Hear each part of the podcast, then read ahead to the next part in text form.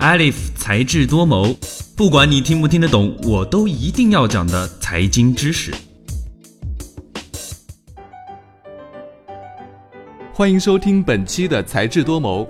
在今年年初，特朗普刚上任没多久，就宣布退出奥巴马政府花费数年时间谈判达成的跨太平洋伙伴关系协定。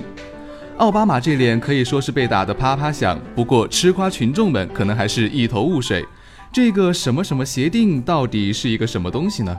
怎么美国两任总统会持有两种不同的态度呢？跨太平洋伙伴关系协定，简称 TPP。是二十多年来北美自由贸易协定之后世界上最重大的自由贸易协定。这项协定最早由新西兰、新加坡、智利和文莱四个国家发起。二零一六年二月四号，包括美国、日本、澳大利亚、秘鲁、越南等国在内的十二个国家正式签署了 TPP。美国加入 TPP 的同时，也主导了 TPP 规则的制定。这项协议旨在深化这些环太平洋国家之间的经贸联系，尽可能消除区内贸易壁垒，刺激经济增长。这么一看，似乎 TPP 和 WTO 的功能差不多了。那么，为什么还要多此一举成立一个新的组织呢？WTO 拥有一百六十四个成员，成员贸易总额达到全球的百分之九十八。它有点像联合国，不过主管经济方面的往来，所以又被称为经济联合国。而 TPP 旨在促进亚太地区的贸易自由化，区域性更强。此外，TPP 从单一狭义的贸易协定拓展成为广义综合的贸易协定。除经济元素以外，TPP 包含了许多非经济元素。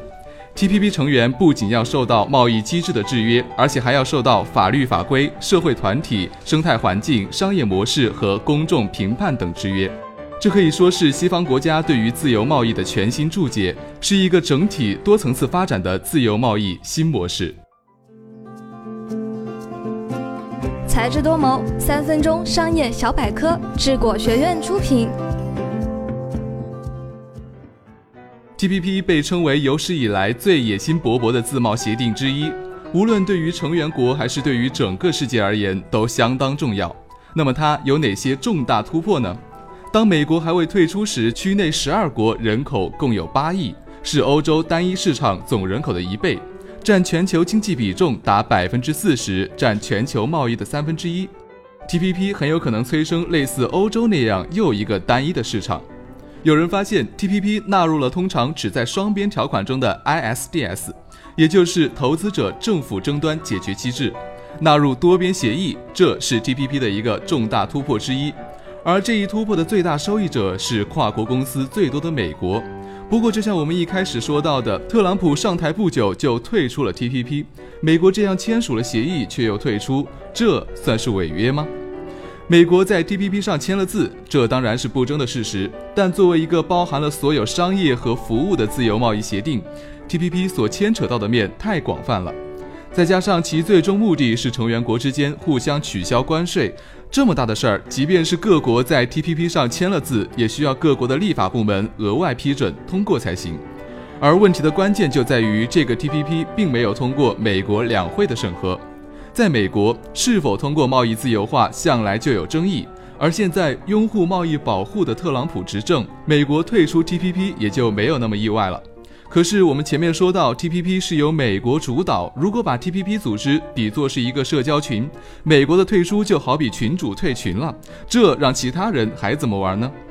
普遍看来，由于美国在各成员国中经济体量最大，GDP 占比达到百分之八十五，它的退出势必会让其他成员国对 TPP 的态度摇摆不定，同时也会在一定程度上削弱 TPP 的影响力。